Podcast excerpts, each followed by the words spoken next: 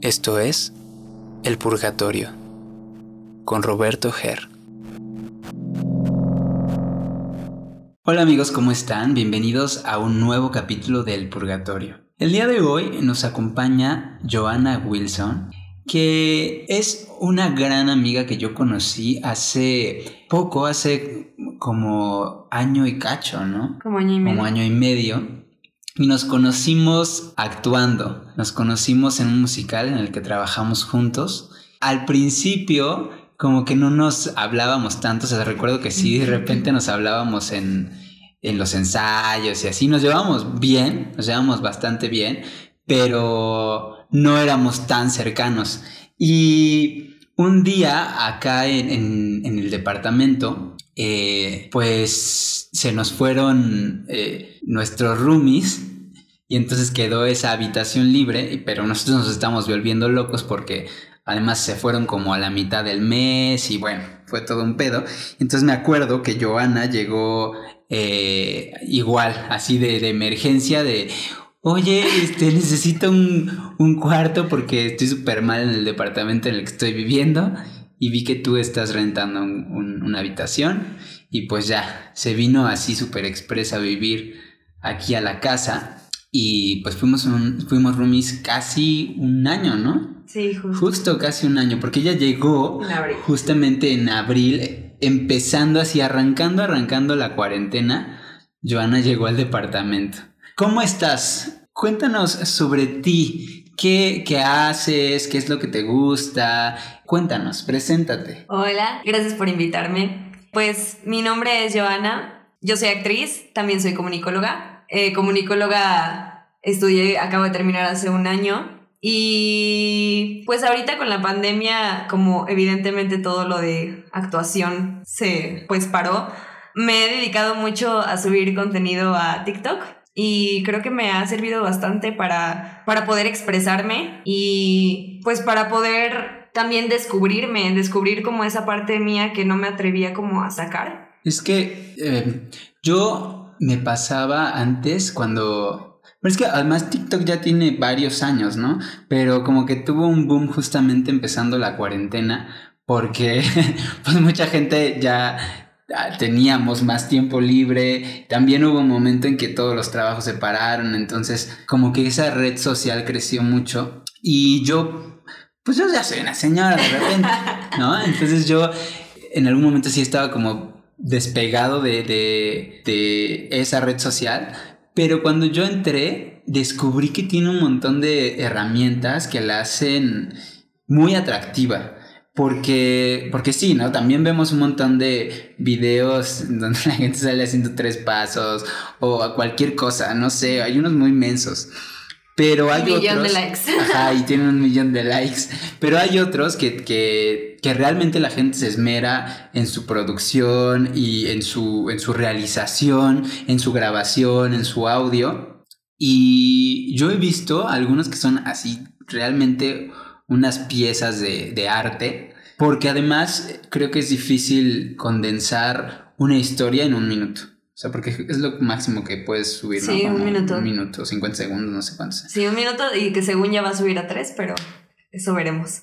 Pero bueno, el chiste es que condensar todo eso en un minuto está cabrón. Entonces yo de repente veo a, a Joana haciendo sus, storyboards, así, pues es que ella es comunicóloga, entonces supongo que también viene desde ese punto, veo haciendo sus storyboards, ella tiene sus, sus luces, su iluminación, tiene, de repente la ves y parece que está como en un set porque tiene como tres tripies, así parece, de verdad tiene un chingo de, de aditamentos para grabar sus TikToks, o sea, puso luces en todo su cuarto y eso está padre. Al final, yo creo que poder aprovechar esas herramientas que además pues ya están súper eh, incluidas en, en, nuestro, en, nuestro, en nuestra actualidad, poderlas utilizar también como crecimiento profesional, como crecimiento artístico, está súper chido. Es justamente lo que platicaba en el capítulo, creo que pasado con Mau, es que, que puedes hacer lo que sea en tu vida, pero lo que yo creo que es muy importante es profundizarlo. porque creo que justo la vida se vuelve muy monótona cuando las personas hacen lo mismo todos los días, pero no profundizan en su actividad. O sea, me refiero a que puedes ser zapatero, por ejemplo, ¿no? Pero si todos los días y todos los años y, así llevas 20 años haciendo el mismo modelo de par de zapatos, seguramente en algún momento te vas a cansar, vas a estar harto de esa profesión. Pero si eres un zapatero que de verdad se compromete a hacer nuevos diseños, a ponerte retos, a, no sé, crear eh, sistemas nuevos para el calzado, supongo que, que tu vida se enriquece mucho más. No sé tú desde qué punto abordas, por ejemplo, hacer TikToks, ¿no? Yo creo que, que justo es desde la parte creativa. Sí, justo, pues lo que estás diciendo tiene mucho sentido con mi manera de pensar porque a mí me encanta TikTok y sí tuve como un conflicto con empezar a subir contenido ahí porque veía que mucha gente pues juzgaba, ¿no? A, a, las personas que, que hacían contenido ahí. Pero la verdad es que yo me metí y yo empecé a ver personas apasionadas por lo que hacen. O sea, hay médicos, hay psicólogos, hay actores, cantantes, bailarines, todo haciendo su arte o su profesión desde su, desde su trinchera, desde su celular, desde su forma de dar a conocer como esto, porque hay muchas, porque pues estamos de acuerdo que estamos en un sistema que normalmente entras a un trabajo y a un trabajo y tienes que hacer una cosa de determinada manera, pero es lo que te da libertad TikTok de hacer, o sea, al igual que YouTube, al igual que redes sociales. Sí, de que cualquier persona, sea quien sea, pueda aprovechar este ser creativo que todos tenemos, ¿no? Y que lo que a mí me parece padre y que, que muchas personas se han tragado sus palabras es que, que exacto, que es una red social que, que está divertida y que está entretenida y que además puede ser artística. Y, y que sí, había como mucho hate de, de la gente así de no, qué oso, ¿cómo voy a usar esto? Y mira, lo que yo pienso es que no importa, o sea, al final nos debe de valer madres lo que las personas piensen de una actividad que nos gusta. Así sea la que sea, ¿eh? O sea, yo conozco gente que le encanta comprar Barbies y diseñarles, y diseñarles ropa, ¿sabes? O sea, ese tipo de cosas que además son súper artesanales y súper artísticas. No importa lo que te guste hacer, si a ti te llena, si a ti te llama, si eh, a ti te hace ser un ser más artístico y creativo y eso alimenta la felicidad de tu vida, yo creo que si no lo haces, el menso eres tú. Pues justo creo como la película de Soul, ¿no? Exacto. O sea, yo, yo, yo desde que la vi, como que sí me cambió mucho el. Pues eh, ahorita comparándolo con TikTok, pues lo que te decía, que hay muchas personas que de diferentes profesiones que hacen cosas en TikTok, pero también ellos mismos se van descubriendo mientras van subiendo más contenido porque les preguntan, oye, pues de esto que te gusta hacer, ¿qué, me puede, qué más me puedes decir o qué más me puedes contar? Y yo, yo veo personas que, que contestan preguntas y también enriquecen a, a las redes sociales y no solo vemos como pues cosas que, pues mensas como, como dices tú, o sea, vemos contenido que sí vale la pena ver. Claro, y que aporta, porque creo que eso es lo más padre, que de repente yo, cuando me aviento ahí como sesiones de ver TikTok, porque además sí es bastante activo, encuentro cosas bien padres, o sea, gente que comparte eh, información o, que comparte, por ejemplo, a mí me encanta cocinar, entonces que comparte recetas que se ven súper ricas y que de repente las haces y dices, wow, vegetarianas. Eh, exacto, o sea, recetas eh, de todo, o sea, desde hacer postrecitos, así de platillos, pero lo más padre es que como está condensado en un minuto, pues está muy fácil de seguir, como que la gente tiene que hacerse la costumbre de ser sintético. Y es algo que, por ejemplo, no pasaba en YouTube que pues YouTube tiene, puedes seguirte, puedes seguir hablando y hablando y de repente ya tienes un video de 40, de 40 minutos. para hacer una receta. Es lo que a mí me pasaba de repente, que buscaba cosas como de información y encontraba un video, pero tenía que de repente chutarme o adelantarle cuatro minutos de introducción.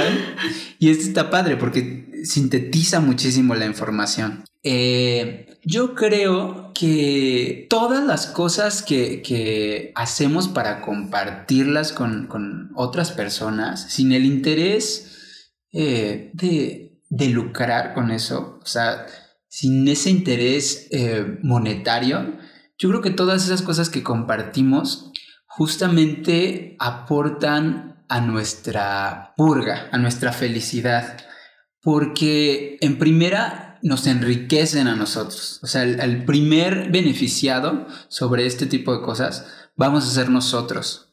Y lo más padre también, además de que nosotros somos beneficiados aprendiendo cada vez más y siendo cada vez mejores en, cierto tema o en cierta actividad o lo que sea, compartirlo con los demás también te genera un, yo creo, un, un karma chido, o sea, un, un retorno de, de, de empatía de, de parte de la gente. Porque sí, también entiendo que hay un montón de hate. Pero hay mucho amor. Pero también hay mucho amor. A mí, justo subí un video y a mí me hizo llorar ese video porque, bueno, no ese video, más bien porque yo subí el video con la canción de Imagine de John Lennon, pues diciendo justo esto, que, que si querían hacer lo que quisieran hacer, que lo hicieran, que al final pues para eso venimos, ¿no? Claro. Y justo me, me, pusieron un comentario que, que los animó, a una chava que los animó como a subir ella contenido. Y, se, y sentí bien padre porque justo a mí me animó otra chica y, y así va la cadenita y así nos vamos como impulsando entre todos y eso está súper bien. Está súper chido. Pasando a, a, a otro tema, o sea, este es justo la parte que te, que te mueve, ¿no? Además, pues tú eres actriz, has hecho teatro, eh, ahorita también estás en esta, en esta preparación para, para hacer cine. ¿Qué es a ti lo que te llama la atención de la actuación en general y por qué en este momento estás decidiendo irte hacia esa rama del cine, por ejemplo? Pues... ¿O por qué empezaste a actuar en primera? Empecé a actuar porque mi familia era muy cercana al teatro y yo desde chiquita, pues al final no sabes por qué quieres hacerlo, pero sabes que lo, que lo quieres hacer.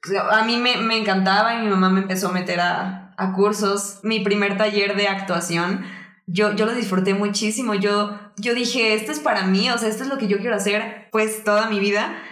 Y conforme vi, fui creciendo, me di cuenta que, pues evidentemente los actores y todas las personas del mundo, sean actores o no, tenemos cosas que nos pasan en la vida y que a veces pues cuesta poder sobrellevarlo, poder llevar estas cosas. Creo que la actuación a mí me gustó porque, porque te puedes ver a través de, de los ojos de la otra persona. Y creo que eso es lo, lo, lo, más importante. Evidentemente los actores sí hacemos pues el arte porque nos gusta, pero creo que el tener un motivo, el hacerlo por, para que la gente se quede pensando algo, a, a mí me mueve muchísimo. O sea, aunque sea lo que sea, puede pensar lo que sea, pero de verdad que les mueva algo y que también les haga reflexionar sobre, pues, sobre su vida, sobre si, o sea, estoy feliz, estoy contenta, quién soy, no sé, o sea, cualquier cosa.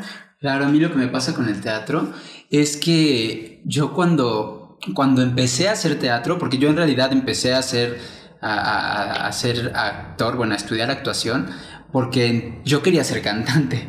O sea, mi, mi objetivo principal de la, de la, vida en mi adolescencia era ser cantante. A mí me gusta cantar desde chiquitititito y mi objetivo era ser cantante. Pero además, pues yo tenía unos referentes muy limitados, entonces yo quería ser como un popstar, así, ese era mi, ese, en, mi adolescencia, ese era mi más grande sueño, ser como un popstar, no sé si, eh, no creo que lo ubiques porque no somos de la misma generación, pero no sé si ubicas a un chico que se llama eh, Jesse McCartney o Aaron Carter. Ay, Jesse McCartney me suena mucho. Bueno, un güerito, así que era como el Justin, como Bieber, Justin Bieber. De, de, esa época. Pues yo quería ser como, como a sus güeyes, Y pues me acerqué a, a, la música, empecé a estudiar eh, música, me metí a, a una escuela de, de, de, música, a estudiar canto, composición. Y en ese camino, en ese, en, en ese camino de, de estudiar canto, descubrí que en esa misma escuela había cursos de teatro musical. Entonces yo pues ya ahí fui como de chismoso y me metí a una clase, y, porque además yo tenía un, otra clase eh, dentro de la carrera de canto que se llamaba medley. Entonces en el medley hacías medleys justamente de... Con mashups. Con mashups sí, de ah. teatro musical. O sea, montabas una canción eh, que a veces no era de teatro musical necesariamente, pero montabas una canción y le ponían, o sea, lo que, de lo que se trataba la materia es de montar una canción, pero con una historia alrededor. Entonces, pues justo, pues era cantarla, pero también era interpretarla. Entonces, esos fue, fueron de mis primeros acercamientos a la actuación, al teatro. Y pues de ahí me acuerdo que me fue interesando un montón, sobre todo el teatro musical, porque me gustaba mucho cantar en ese momento. Y yo empecé montando hace un chingo de años el, primer musical que yo monté, que empecé a montar porque ni siquiera se terminó de, o sea, no se presentó nunca, era American Idiot, que es el, musical de, de, Green Day. Entonces, justo pues ya empecé a ensayar eso. Además me di cuenta que, bueno, pues yo ya llevaba como dos años estudiando canto, entonces pues ya más o menos tenía una técnica, este, más o menos ya cantaba bien. eh, ¿Y cómo fue ese cambio, ese cambio de, o sea, de quiero ser cantante a esto? Pues es eso, porque yo en realidad antes no, no me había acercado mucho al teatro. O sea, mi familia es una familia muy práctica. Entonces, no, en mi familia no hay ninguna persona que se dedique al arte, así ninguna, ninguna. Eh, y siento que, que justo como yo no había estado expuesto ni mucho al teatro, ni a, ni a ir a conciertos, ni a nada, porque pues nosotros de chiquitos sí, pues sí tuvimos carencias de ese, de ese tipo, ¿no? Porque pues es o vas al teatro o comes. Entonces, pues la gente pues, prefería comer, ¿no? Entonces pues no, no, me había acercado tanto a, a las artes en general. Pero cuando descubrí el teatro musical, se me abren así las puertas, súper cabrón. Entonces yo empecé a hacer teatro musical, te digo, empecé a montar Green Day, luego se cerró. Yo tenía súper mala suerte además en esa escuela. También de Rent, ¿no? Súper mal. Luego no, luego monté este, ay, ¿cómo se llamaba esta, esta obra? Es una como de rock, Rock of Ages. Luego ah. monté Rock of Ages y justamente casi para estrenar, pero te digo, me pasaron siempre muchas cosas de procesos cortados ahí un día había quedado para el Best Concert. El Best Concert era un concierto que se hacía en el Metropolitan. Y justo ese año se cancela. No. Entonces así me pasaron un montón de cositas en que nunca pude como estrenar. Siempre estaba como en el proceso y, y sí, o sea, los conciertos de... porque se hacen como conciertos mensuales donde montas cosas y, presentes. Los conciertos de la carrera de música, de canto, sí, sí los daba, pero estos que eran como de teatro musical, como que nunca se me hizo presentarme.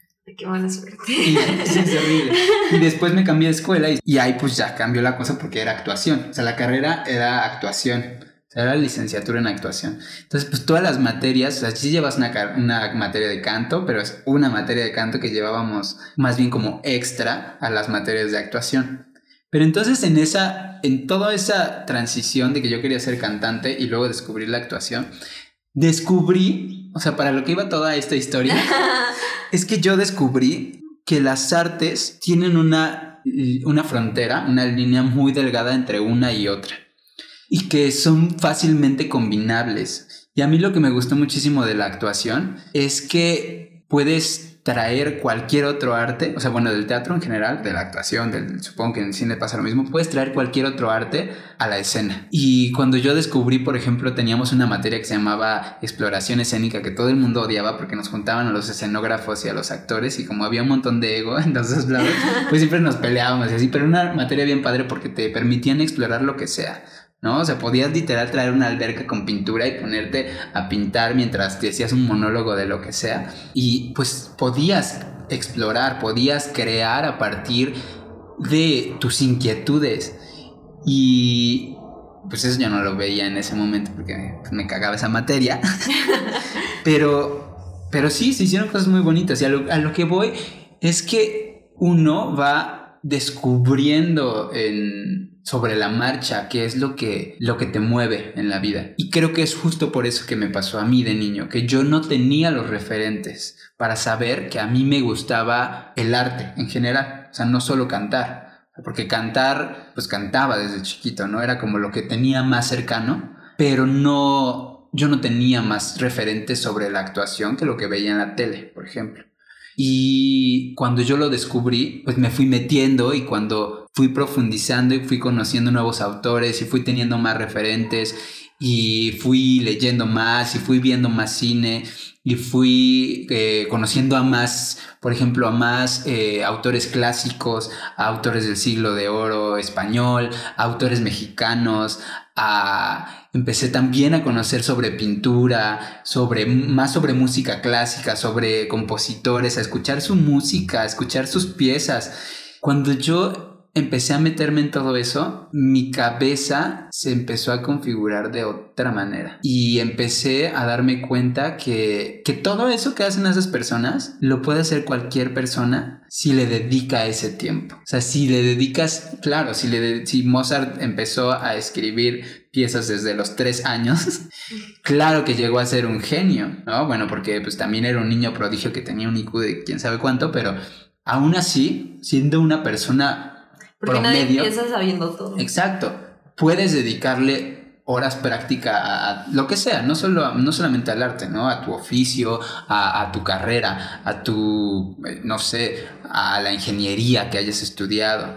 Eh, pero a veces también nos acomodamos, ¿no? Como que se nos hace cómodo decir, ay, pues estoy trabajando aquí, aquí me pagan, tengo un sueldo Fijo. Fijo a la quincena o mensual. Y pues eso me da como estabilidad económica. Pero yo personalmente creo que, que si tú, escucha, este, estás trabajando por dinero más que por una, em, ¿cómo se llama? Como una superación personal, una, un deseo personal. Creo que al final vas a llegar a la frustración. Sí. Eh, ¿Tú cómo has vivido tu, carrera en actuación? Porque es difícil, o sea, a veces tocas muchas puertas y nadie te abre. pues es complicado. Ah, pues justo a mí cuando me empezó a llamar esto la atención, pues pasé, pues tú ya sabes, eh, falleció mi mamá, y yo en ese momento estaba en la secundaria. Y como a mí me empezó a gustar, pero sí hubo un momento donde mi mamá no quería, después del primer taller, como que le dio un poquito de miedo que me, empecé, que me empezó a gustar tanto. ¿Qué edad tenías en, el primer Nueve años. Nueve años, Porque me empezó a ver que yo ya le pedía, o sea, que me llevara más clases, que yo ya quería, quería ser actriz. Y yo creo que sí le espantó un poco. La verdad es que nunca hablé pues de eso con ella. Pero de ese taller de los nueve años creo que tomé otro y fue curso de verano. Y, no volví a tomar hasta en la secundaria que pues yo, yo como podía me metía como en las actividades artísticas porque de verdad era algo que, que yo ya había entendido que me apasionaba y que no me había sentido así nunca, aunque tuviera muy, muy poca edad. Y pues después de que fallece mi mamá me voy a Vallarta con mi papá y ahí también, pues igual no hay muchas cosas como de teatro y así. Y a las pocas cosas que veía de teatro también me metía. Había un grupo de, pues el grupo local de ahí de Vallarta, eh, que hacía funciones los fines de semana y ahí me metí, nos íbamos de gira. Y creo que, o sea, me he considerado que he aprendido sobre la marcha porque pues yo he intentado abrirme mis, mis posibilidades y creo que era algo que también tenía mucho en prepa que yo podía salir cansadísima de la escuela pero me iba a mi clase de canto y me iba a mi, a, mi grupo ya de, teatro ahí.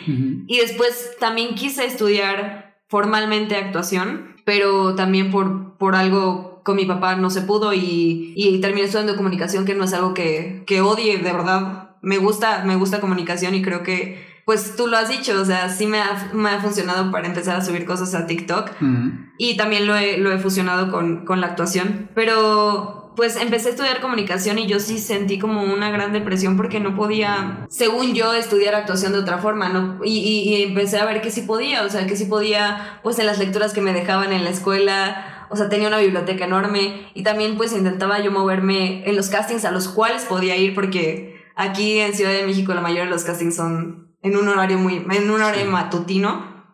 Entonces, de ahí empecé a ir a los castings que yo podía ir y en los que me quedaba, pues lo, lo cambiaba con la escuela y me corría, y corría de la escuela, de la universidad al casting o al ensayo. Y creo que fue, pues, una manera muy extraña de, de vivir este arte, pero fue muy bonito para mí darme cuenta que de verdad me he esforzado y pues eh, sigo esforzándome y en, lo que yo pueda hacer, ya no me voy a dejar caer, ya ya, lo aprendí. Sí, creo que algo padre que tienen las artes es que también pueden ser muy autodidactas y muy autogestivas. Lo que pasa, a mí, yo ya he como deconstruido mucho esta parte porque pues yo estudié en, en la ENAT, yo estudié en Bellas Artes, entonces ahí hay mucha gente que tiene como mucho problema con las personas que no tienen una escuela, por ejemplo. Y yo lo que pienso es que, que da igual. O sea, sí, claro que te enseñan herramientas tal vez para ser más efectivo o más rápido una, una chamba, pero no son herramientas que tú eh, no pudieras experimentar por fuera, ¿no? Y no son herramientas que, por ejemplo, yo, la, gran ventaja de la Ciudad de México es que tiene un montón de oferta en cursos en cursos de lo que te puedas imaginar. Y actuación es una de estas grandes eh, ramas que tienen muchos cursos. Que sí, pues hay que estarlos buscando y lo que sea. Pero hay un montón de cursos de todo. Hay cursos de clown, hay cursos de comedia, hay cursos de eh, improvisación, hay cursos de teatro musical. Sí, hay miles de cursos de teatro musical. Bueno, ahorita no hay nada porque hay pandemia. Pero bueno, online ya, ya existen. Pero hay un montón de oferta. Entonces, lo que yo sí creo es que te tienes que preparar de alguna u otra manera, ya sea autodidacta o en la academia. Pero la academia también creo que se divide en dos. Las que te dan un certificado por haber estudiado una licenciatura y las que tú mismo formas tu carrera con cursos, o sea, con las cosas específicas que a ti te interesan, ¿no? Y eso también está bien. O sea, lo que yo pienso es que mucha gente se enoja así de, ay, pero es que esa persona no estudió tal y tal, por ejemplo, ¿no? A mí me sorprende mucho que, es una, personalidad muy eh, pop, que es Dana Paola, por ejemplo, ¿no? Que es una chica que, que no estudió actuación, nunca en su vida, pero ella empezó a actuar a los tres años. Entonces, obviamente, si tú estás constantemente eh, en el reto de tener que actuar, sea como sea, ¿no? Porque además la actuación también tiene mucho que ver con jugar. Entonces, si tú has actuado desde los 3 años hasta ahora, que creo que tiene como 26, no sé, 25, son más de 20 años de carrera. Obviamente aprendes. Algo de saber, ¿no? Algo de saber, ¿no? Y obviamente ha tomado sus clases, sus cocheos, sus cosas por fuera, ¿no? Pero yo la, veo dar shows y sabe hacerlo bien. Y, canta muy bien, hizo Wicked, ¿no? Y le cayó la boca a mucha gente.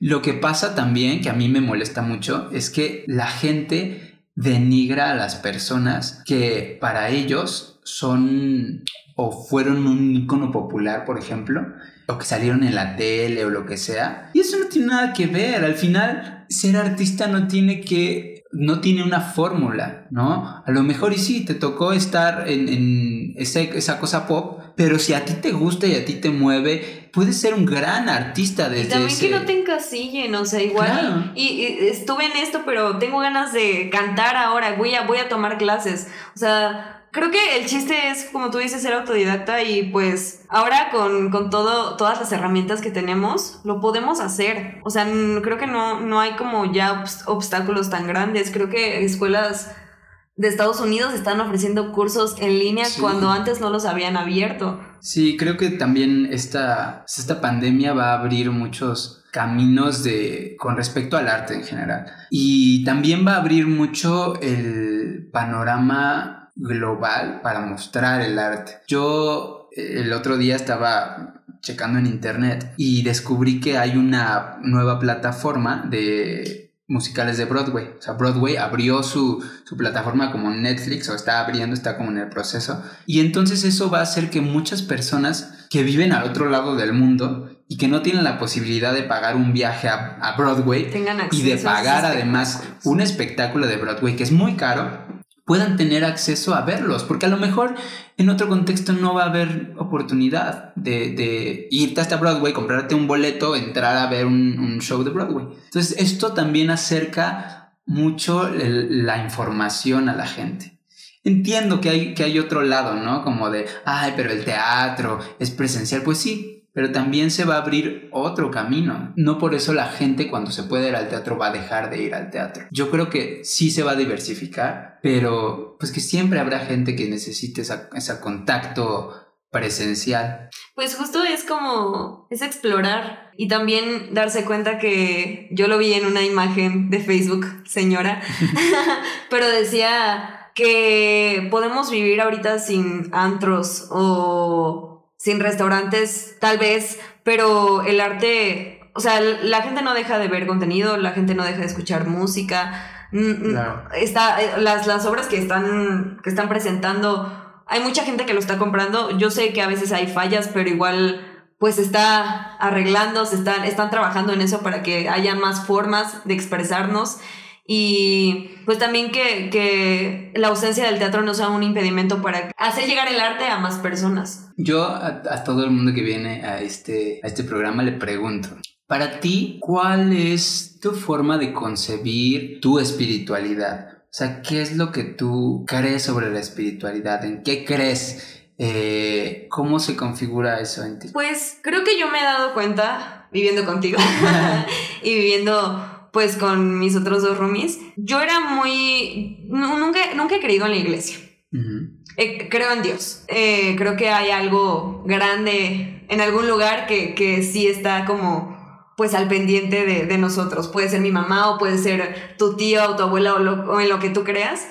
Pero esto de espiritualidad yo era algo que tenía muy alejado. Pero creo que ahora no me da pena decir que, yo estaba muy alejada de, la espiritualidad y que quizá probablemente sigo un poco alejada. Pero me he dado la oportunidad de escucharte y, y empezar a escuchar a más personas y sus puntos de vista y también de abrirme un poquito a que, a que también yo puedo llegar a eso. Yo, yo jamás en mi vida había meditado y empecé a meditar una vez.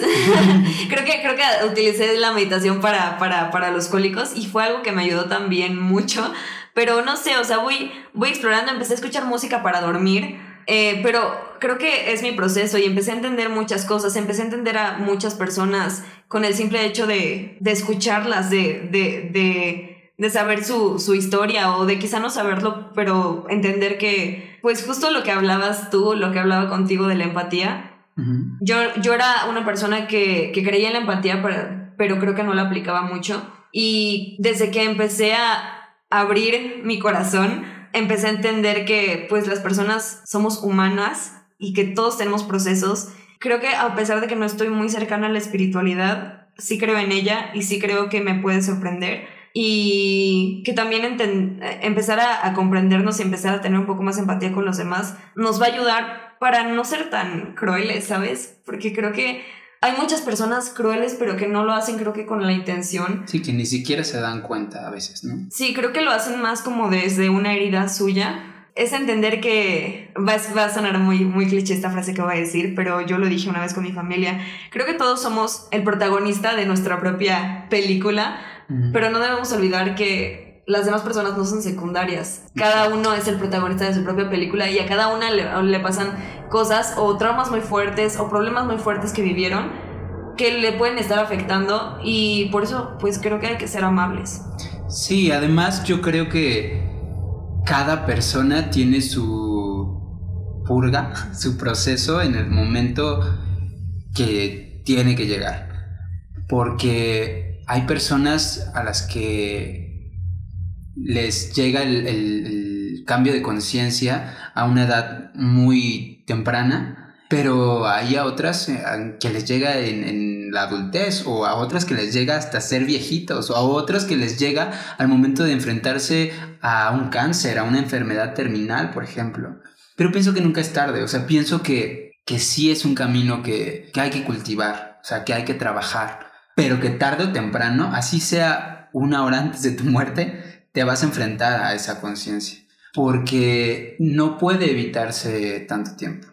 No puedes, bueno, no sé, supongo que sí habrá personas que vayan por la vida y se mueran y nunca les preocupe eso, pero yo creo que no, no, no, no estoy 100% seguro de eso, ¿no? Porque creo que a todos tenemos momentos de toma de conciencia en la vida, en cualquier momento de nuestra vida.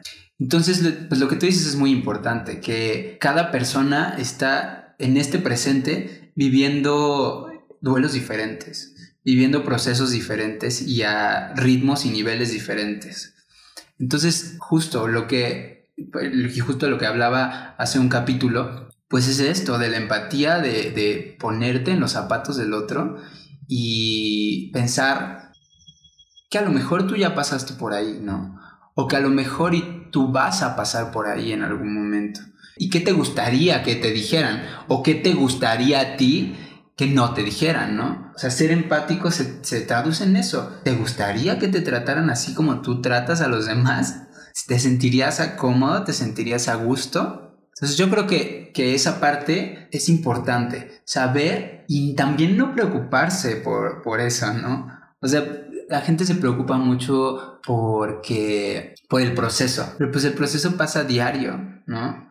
O sea, creo que más que preocuparse por el proceso, hay que ocuparse en cambiar, en, en deconstruirte, en, en actuar, en, actuar eh, en pro de la persona que quieres ser. No solamente estar preocupado, porque la preocupación justo es eso. O sea, está antes de la ocupación y no tiene, no tiene sentido. O sea, es como perder el tiempo, es como procrastinar mentalmente. Pues es que pensar tanto en el futuro te da, te da ansiedad y, al final siempre vas a estar pensando en el futuro.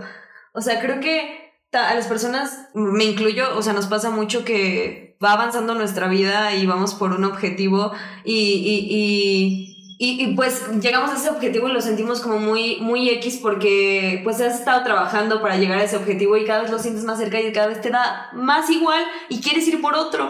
Y, y, y nos llevamos la vida así, no, no nos ponemos a analizar lo, lo que hemos logrado, ni, ni tampoco como, pues nos felicitamos nuestros logros o nos apapachamos tampoco.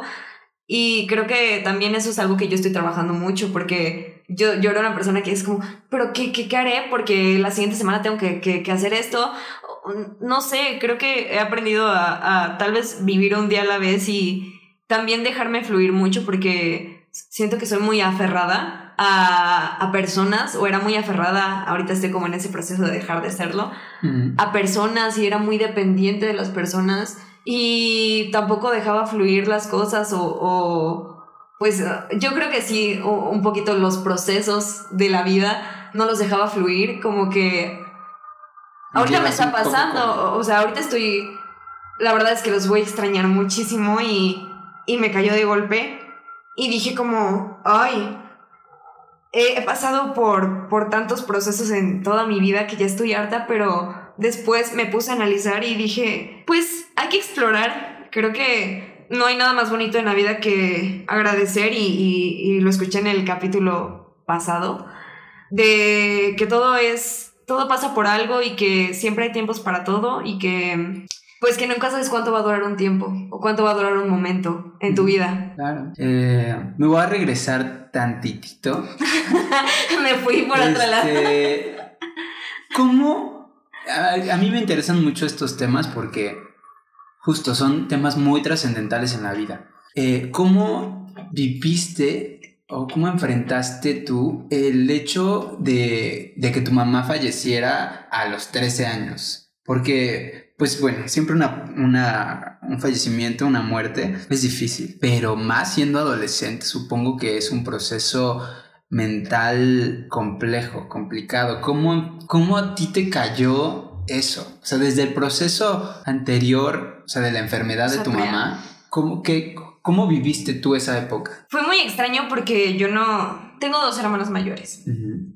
Y pues mis papás estaban separados, pero pues mi, mi mamá con las únicas que hablaba era con mis hermanas. Pues eran, eran sus hijas mayores, eran las que... Ah, y ni siquiera creo que la mediana, creo que era más como a la grande. Entonces yo nada más me acuerdo un día que, que fuimos a FUCAM y yo ni siquiera sabía que era FUCAM, pero solo llegó mi mamá llorando y le dijo a mi hermana que sí tenía. Y yo no sabía que tenía, pero pues resultó pero, pues, que... Lo intuías. Ajá. Sí, sí, sí lo, intu lo intuía, pero pues la verdad yo estaba como a ciegas. Hasta que a mí me dijeron que, que, era una enfermedad, que se podía tratar, más como la que tenía ella. Yo, yo me tranquilizó un poco y dije, ok, mi mamá está enferma, pero, pero pues va a salir porque me están diciendo que, que, que sí se puede curar. La operaron de, de, cáncer de mama y después este, le regresó. pero esta, ya, esta vez ya era fase terminal. Y fue un proceso duro porque mi mamá se enteró porque daba clases en un kinder y un niño le dio en, en, la costilla, le dio un golpe jugando, o sea, jugando a que él, él estaba en el recreo y estaba corriendo y le dio un golpe a mi mamá. Y mi mamá fue con mi tío, que mi tío era un magnífico, magnífico doctor. Y con solo tocarle ahí, le, le dijo como, algo aquí me huele mal, por favor, vete a hacer estudios.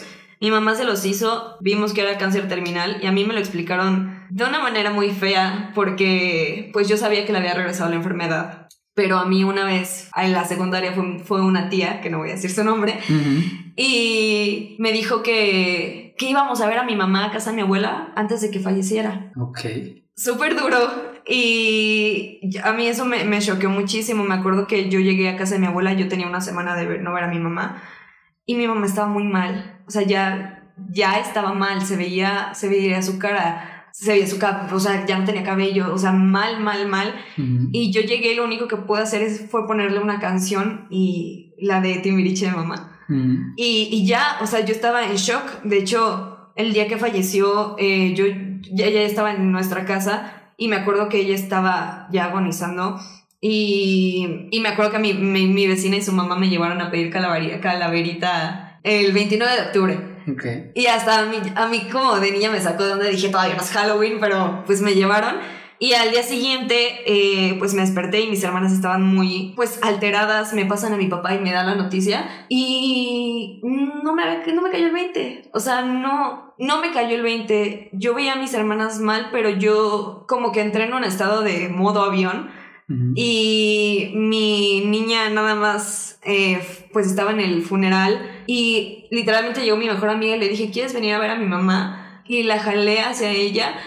O sea, pero yo no me caí el 20. A mí me cayó el 20 un mes después que estaba comiendo con mis hermanas y empecé a llorar horrible. Y, y dije, es que quiero a mi mamá.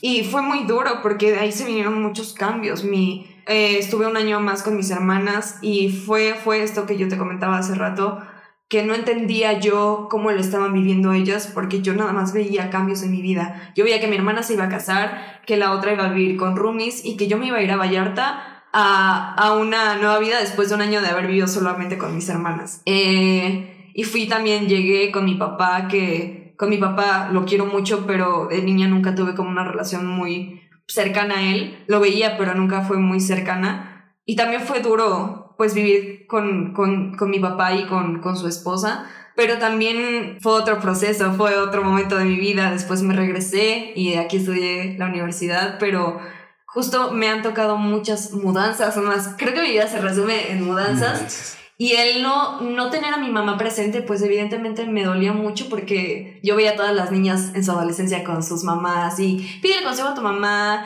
o, o oye mamá, me duele esto y yo no podía hacer eso. Y, y pues creo que eso fue lo que más me dolió y ahorita yo lo, yo que lo veo como en retroceso, yo empecé a depender mucho de las personas y empecé a ser muy excesivamente como amorosa con las personas porque me daba miedo perderlas. Y entré en un estado de dependencia con las personas y, y, me di cuenta hace menos de dos años que, que era un, o sea, un look que, que, yo estaba siguiendo y que no me hacía nada bien. ¿Tú cómo, ¿Cómo concibes la muerte? ¿Qué, qué piensas de, de, la muerte en general? O sea, ¿piensas que te mueres y qué pasa? ¿O, que, o le tienes miedo? ¿O le tienes rabia? ¿O qué, qué te pasa con la muerte? Pues creo que tú eres de esas personas que me, también me han como hecho cambiar un poco mi pensamiento. Porque yo, desde que falleció mi mamá, soy una persona que le tiene miedo, pavor, pavor a la muerte. O sea, yo pero creo que desde un lado muy egoísta, porque... ¿Pero favor a la muerte a morirte tú o a que se mueran? A que se mueran personas que, que, que, quiero. Obviamente también a que me muera yo, pero, pero creo que más, o sea, yo no dormía, tenía noches de insomnio pensando en que alguien iba a fallecer y cómo lo iba a superar, cómo iba a superar yo ese dolor y creo que sí era una forma muy egoísta de verlo. Y, y me he dado cuenta que esa, ese, ese pensamiento pues no lo puedes cambiar de la noche a la mañana hay días en los que todavía me da como, pues, insomnio de pensar eso. Pero desde que tuve esa plática contigo de que, pues, al final es como el proceso de la vida. O sea, yo sé que te choca la palabra proceso, pero siento que sí es el proceso de la vida y que te mueres y que sigue habiendo vida, ¿sabes? y, y, y, sigues, o sea, es lo que sigue. Y ahora lo veo así, pero pues obviamente como estoy en deconstrucción de ese aspecto, también hay días en los que sigo pues teniendo un poco de ansiedad, pero, pero justo creo que este espacio me gustó mucho porque no es cuestión de que tú ya seas una persona súper espiritual y que empieces a escuchar esto. Sí, yo estoy aprendiendo también con esto y sobre la marcha yo también estoy deconstruyendo y construyendo mi realidad de otro, desde otro punto. Y es justo este programa para, bueno, programa, podcast, para acercar un poco, a mí me gusta porque es acercar un poco a los demás a su espiritualidad de la forma o del ciclo que ellos prefieran. De, de donde tú quieras empezar, pero es lo que me ha, me ha dado a mí y también me has dado tú mucho eso y gracias. Gracias. A ti también. Yo creo sobre, sobre la muerte que, que sí, o sea, en primera es un proceso totalmente natural, o sea, es o sea, la, la, única cosa segurísima que tenemos desde que nacemos es que nos vamos a morir, ¿no? En algún momento de, de, de nuestra vida nos vamos a morir. Y a mí antes me daba mucho miedo, me daba muchísimo miedo la muerte y me daba eh, un sentimiento de vacío muy fuerte. Me pasaba, eh, justo el, capítulo pasado hablaba de mi tío cuando murió, y me pasaba que tenía una sensación horrenda de vacío, de pensar, o sea, que en mi cabeza había un loop de decir, es que nunca más lo voy a volver a ver, nunca más voy a escuchar su voz, nunca más esto, nunca más el otro, nunca más. Y luego justo como después de mi proceso de, mi primer sapito, eh, a mí me cambió así brutalmente la percepción sobre, sobre, sobre la muerte, mm, porque no sé si sea así morirse, pero para mí es eso. O sea, yo con la sensación que tuve en el sapo, pienso que esa es la sensación de morirse. Porque además cuando uno se muere, segrega eh, en altas eh, concentraciones de MT, entonces, ¿qué es justamente eh, la sustancia que tiene el sapo? Cuando uno se muere, el cuerpo segrega DMT al final, bueno, en, ese proceso, y yo supongo que pasa esto en, tu conciencia.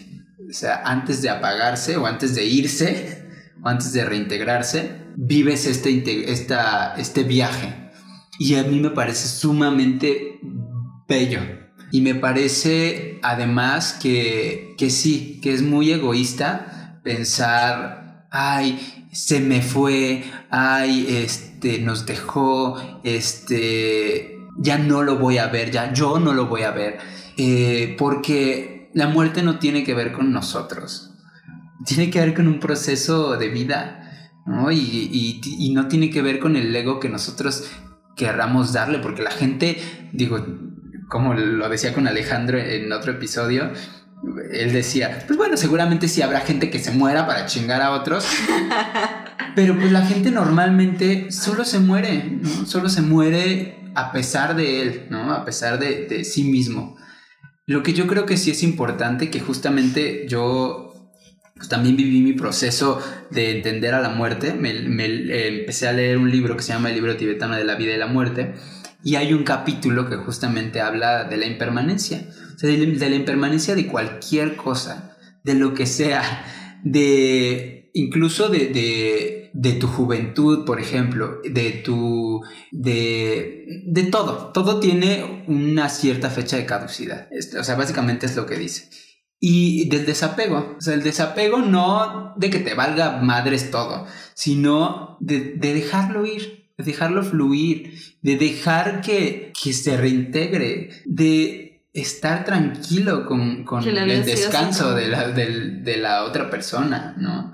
Y que al final, pues nuestra vida sigue y es muy feo estar atado a un sentimiento de tristeza o de dolor cuando la otra persona ya se murió. Él ya, ya, él ya está en otro punto de su existencia. Eh, pero nosotros estamos vivos y solo vivimos menos de 100 años. Se los digo a todo el mundo porque a mí me parece algo muy importante. Vivimos menos de 100 años.